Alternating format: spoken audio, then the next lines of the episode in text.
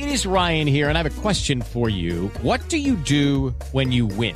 Like, are you a fist pumper? A woohooer, a hand clapper, a high fiver. I kind of like the high five, but if you want to hone in on those winning moves, check out Chumba Casino. At ChumbaCasino.com, choose from hundreds of social casino style games for your chance to redeem serious cash prizes. There are new game releases weekly, plus free daily bonuses. So don't wait. Start having the most fun ever at ChumbaCasino.com. No purchase necessary. BGW. Void were prohibited by law. See terms and conditions. 18 plus.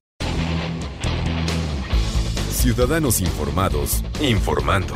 Este es el podcast de Iñaki Manero, 88.9 Noticias. Información que sirve. Tráfico y clima cada 15 minutos. Los hombres, género masculino, hemos cambiado. Hemos cambiado en cuestión de perspectiva de género, hemos cambiado en nuestra forma de abordar la vida, la sociedad. Eh, hemos cambiado nuestro trato hacia las mujeres.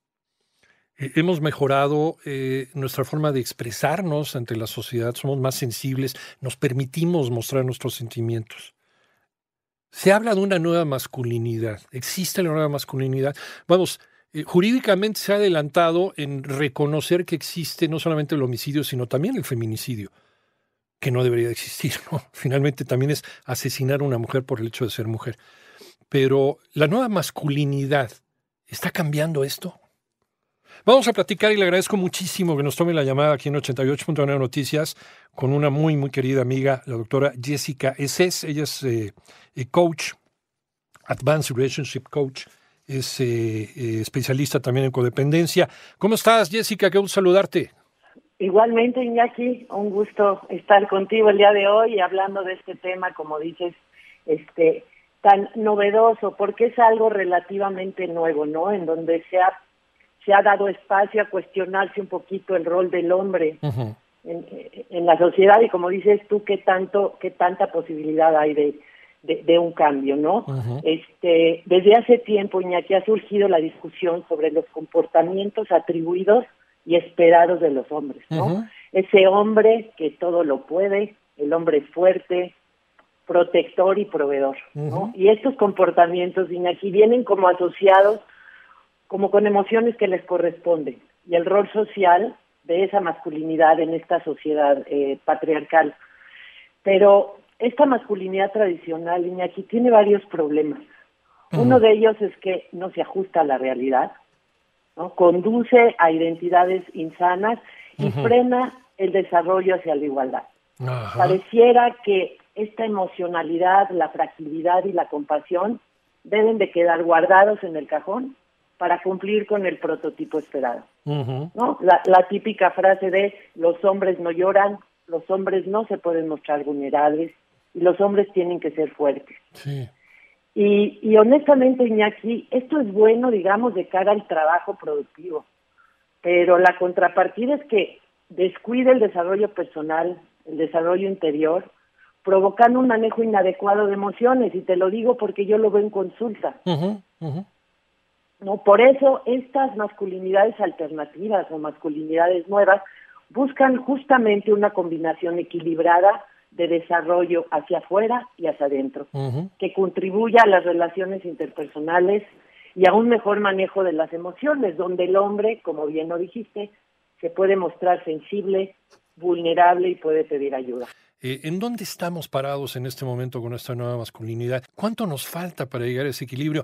Sí, sí, hola Iñaki, me, me, preguntabas de este equilibrio. Yo te digo que el hombre que es realmente poderoso es quien se puede poner en sintonía con ambas energías, ¿no? Puede ser masculino, visionario, poderoso, pero puede también ser suave, puede ser amoroso y amable, ¿no? El que está conectado con ambas energías.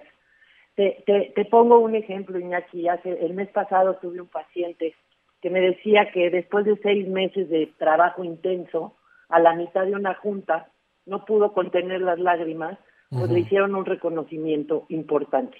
Y al otro día le habló al jefe y le dijo, ¿sabes qué? No voy a llegar. El jefe, preocupadísimo, le comentó esta situación a la directora general y ambos decidieron darle seguimiento cercano a su casa. Ah. dado que con esa emocionalidad pudiera ser que él no fuera el mejor para el puesto porque no iba a aguantar la presión. Uy. Entonces, es como si esta emocionalidad pusiera en riesgo de pronto tu posición o tu Ajá, poder, ¿no? ajá. Y, y para mi gusto, lo que sucedió es que se volvió más humano y más real, ¿no? Esta autenticidad es lo que se debe cuidar, no estigmatizar. Este, pienso aquí porque como te digo, lo veo mucho en consulta, ¿no? Sí. Que surge como un dilema en relación al empoderamiento. De pronto, cuando las mujeres asumen roles de hombres y los hombres asumen roles de mujeres, resulta que la mujer es muy masculina y el hombre parece que es afeminado. ¿no? Si, si una mujer llora ante la tristeza, brinca de emoción, se conmueve con la ternura de un bebé, es una mujer auténtica. Sí. Pero si un hombre hace exactamente lo mismo, Ah, no. no, lo más no, probable es que sea tachado de afeminado. Sí, sí, sí. De maricón Y- no te baja, ¿no? Eh, Ah, exactamente. ah. Como si como si la orientación sexual Exacto. acompañada de un grupo de emociones mandatorias. De acuerdo, de acuerdo. Este, es por eso, Iñaki, que este modelo de masculinidad nueva o igualitaria justamente apuesta por eliminar estos roles de género aprendidos para que seamos más libres. Hay tantas, tú me dices, ¿cómo se hace? Y yo te digo, pues empezar a cuestionar nuestras creencias, ¿no? Sí. Alrededor de lo que tiene que hacer un hombre o lo que se espera de un hombre y de una mujer. ¿Esto de llorar es malo y te hace débil? Yo te diría, por mi profesión, que llorar es bueno para la salud. Totalmente. Calmas tensión, desahogas y canalizas, ¿no? Ser vulnerable, Iñaki, es necesario para poder conectar contigo mismo y con los demás. Es, es, es señal de valentía, no de debilidad, y eso se lo digo a mis pacientes todos los días, ¿no? Eh, eh, Realmente es que se puede medir la valentía de una persona mediante su capacidad de, de ser vulnerable, pero tiene que ver también, Iñaki, con, con espacios que se puedan crear para expresar, seguros, digamos, espacios seguros para expresar emociones. Imagínate un partido de fútbol. Ahí todos gritan, ahí todos lloran y nadie dice nada. Sí. ¿no? Es como, Pierden o ganen, ¿no? Ya está llorando el del equipo contrario. Pero, pero fíjate, acabas de poner un muy buen ejemplo. En el partido de los partidos de fútbol con hombres, le da nada más un golpecito en la pierna y el otro nada más, pero, eh, se está dando marometas del dolor y se agarra la cara cuando le, le- le pisaron el zapato. Y las mujeres no, ¿eh? Cuando ves el campeonato de fútbol de mujeres, las mujeres se caen, se levantan, siguen jugando con un pundonor y con unas ganas de hacer las cosas. Y los otros mañosos, a ver, entonces, ¿quién está mostrando mayor profesionalidad en un deporte que toda la vida fue considerado para hombres, no? Exactamente, pero pareciera que ahí es un espacio donde se les da permiso, además Ajá. les sirve, o sea, les sirve, ¿no? Claro. Este, porque sí, probablemente lo que están pensando ellos es que eso pueda causar compasión al árbitro y, Ajá, y ajá. ponga, y ponga una, una buena falta al otro equipo. Ahí sí se vale, Pero- entonces, Ah, ¿no? Exactamente. Eh. Por eso creo que, que es importante crear espacios seguros. Por ejemplo, yo en la terapia, aquí es donde verdaderamente se, des- se desenvuelven, se atreven, porque es un espacio seguro. La idea es que esto se lo puedan llevar a su vida diaria. Y el problema, Iñaki, yo te diría que es la asociación que le damos a ser vulnerables, ¿no? que es más bien me siento débil, si soy vulnerable me siento frágil y tengo miedo de perder esta imagen de hombre poderoso. Este, y creo que es importante, Iñaki, tomar en cuenta que los hombres como género tienen necesidades emocionales muy particulares, Sí, ¿no? Un hombre necesita sentirse necesitado. sí, Un hombre Ajá, necesita sentir que lo que está haciendo suma a la otra persona, sí. que me requieres para algo, que puedo ser útil. El reconocimiento de tu utilidad, ¿no? Exactamente, necesitan ser admirados. Y te lo digo como género. Sí, sí. O sea, to- todos necesitamos sentirnos admirados y reconocidos, pero los hombres como género aún más. Y yo te lo reconozco como género. Entonces, sí, es la verdad. Exactamente. Sí, Exactamente. No, ¿y, y qué es, cuál sería lo opuesto a la admiración? La crítica. ajá. ¿no? También los hombres necesitan sentirse libres, que es lo opuesto al control. Por eso de pronto en las relaciones donde tienes una pareja que es controladora, que es insegura, este, pues te topas con un área bastante vulnerable. Sí, claro. El hombre que se siente atrapado, este, se va. Pero sí creo que es importante decir que esto de ser vulnerables, aquí es una necesidad universal, no de género Desde luego. que ser, ser honestos en relación a cómo nos sentimos no nos hace débiles, nos hace humanos. Al contrario, nos hace más fuertes. Ya reconocimos el problema, reconocimos que nos falta. ¿Por dónde empezamos a reestructurar, a restaurar, a, a- a- a arreglar o, o a recomenzar con una nueva masculinidad? Sí, mira, Iñaki, primero creo que lo primero es tener la disposición al cambio. Totalmente, ¿No? sí. O sea, te- estar seguro de que lo que quieres es empezar a cuestionarte como tus creencias. Es muy importante entrar en un proceso de autoconocimiento, ¿no? En un proceso de saber quién soy, cuestionarme mis creencias, eh, por qué quiero cambiar, cuál es el propósito, si me estoy dando cuenta que esto de ser tan tan poco flexible, tan rudo con mis emociones, me está limitando en la vida. ¿Sabes qué, Iñaki? Pienso que es una necesidad universal y natural de los seres humanos, no de género. Y es por eso la importancia de darle un espacio, ¿no? Yo les diría, los hombres también lloran, los hombres Sí. también tienen sus malos días y son sensibles.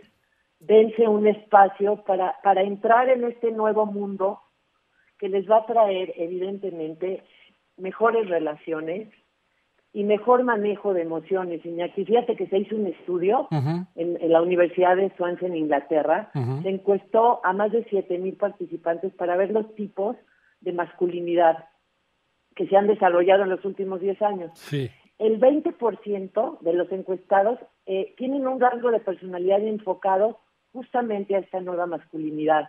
O sea, estamos en el proceso.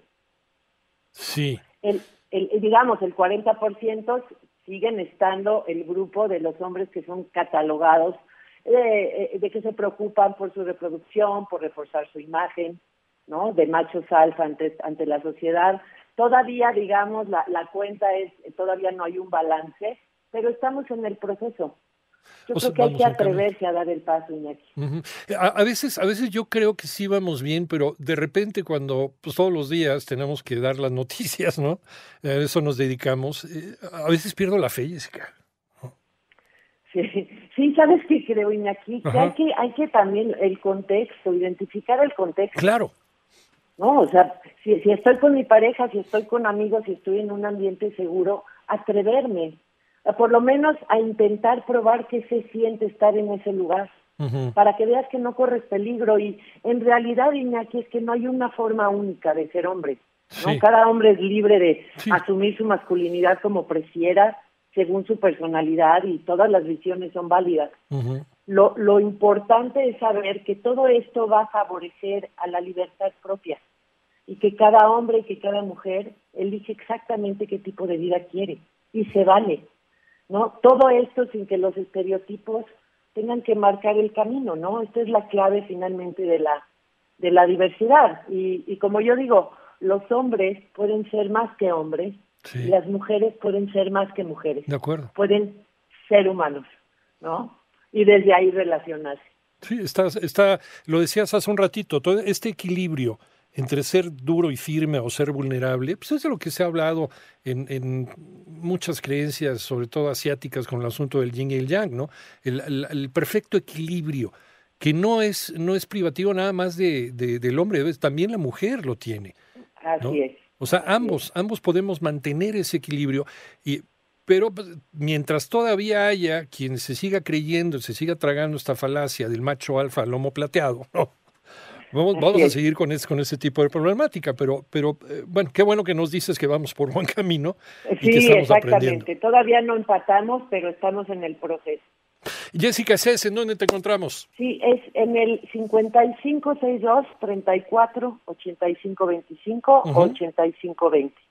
Ahí o en mis redes, Ajá, Twitter, arroba Jessica Cés, Facebook Jessica Cés. Con doble S, Jessica, y ese es también con doble S. Jessica, es, muchísimas gracias, como siempre te mando un abrazo. Igualmente, Iñaki, un abrazo. Buena tarde. Buena tarde, Jessica. Ese es life coach y especialista en codependencia.